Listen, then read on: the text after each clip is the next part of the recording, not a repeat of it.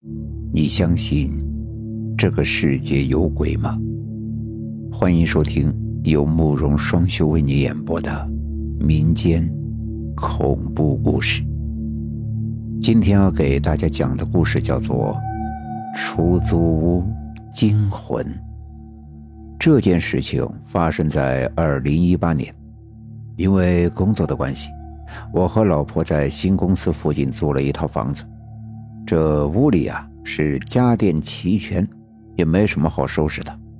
那个时候正赶上世界杯，我又是球迷，所以吃过晚饭，我老婆自己先回房睡觉去了，我留在客厅里看比赛。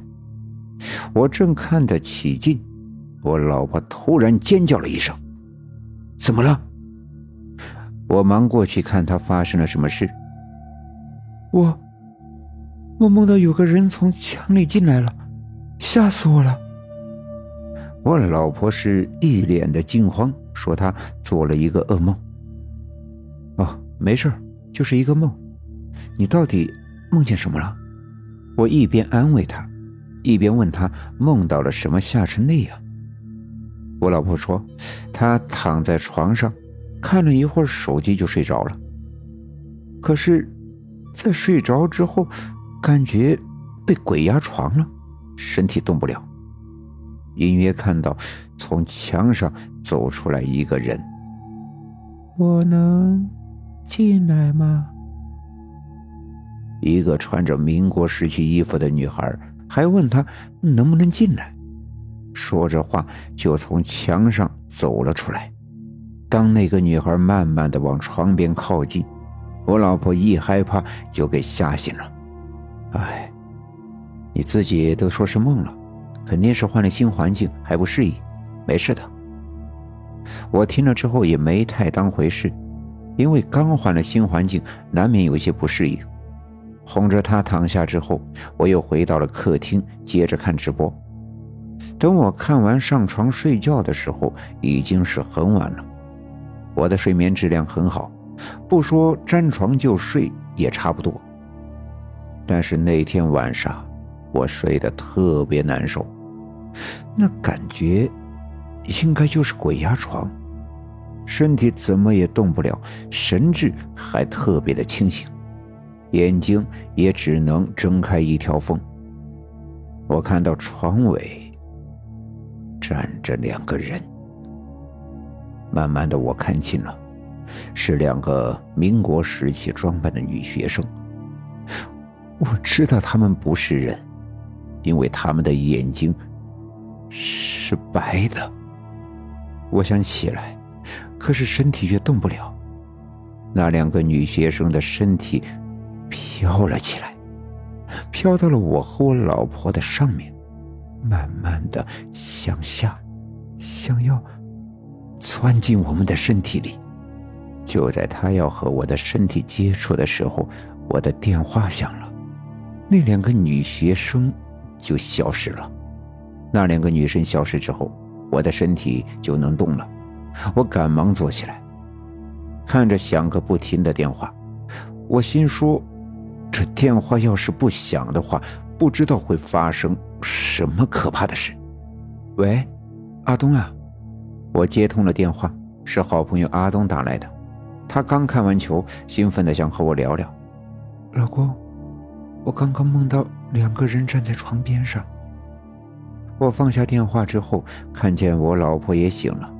她说，她也梦到了那两个女生。我也梦到了。当时我的汗毛就倒竖了起来。怎么可能？我们同时做了同一个噩梦。天亮之后，我给房东打了电话，说明了情况。房东很快就赶了过来，也不说话，直接奔了卧室。往卧室的门后看了一眼，一脸紧张的问我们：“门后原本贴着的符纸去哪儿了？这门后贴的符去哪儿了？”他一说，我突然想起来了，收拾屋子的时候，门后的确是有一张符，我也不知道是干什么用的，觉得挺没气，就给撕掉了。他一说，我想起来了。收拾屋子的时候，门后的确是有一张符，我也不知道是干什么用的，觉得挺没气，就给撕掉了。哎呦，你怎么给撕了呀？房东听我说撕掉了，挺生气的，掏出手机拨打了一个电话：“李师傅，还得麻烦你来一趟。哎，我房客手欠给撕了。”电话的内容是关于那张符的。听得出来，这里面肯定是有什么事。你说，你这房子是不是凶宅呀？什么凶宅？别瞎说！你知道是凶宅还租给我，你这不是害人吗？那你这到底是怎么回事？你得给我解释呀！于是我想跟这个房东理论一番。哎，也别问那么多了，你要接着住，就一个月再给你便宜两百；你不想住了。我就退房租给你。房东的脾气也不是很好，也不跟我解释，直接就跟我讲条件。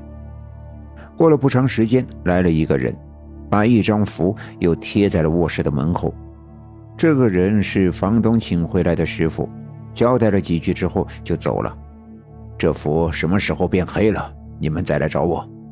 因为不能马上搬走，我们又住了一晚，啥事都没有。我和老婆一商量。又跟房东减了四百块钱房租，继续住在那儿，一直在那儿住了三年之后，直到我们自己买了房子。在那三年的时间里，门后的符纸差不多几个月换一次，因为时间久了会发黑。我也不懂，想来那符就是镇宅挡煞的吧。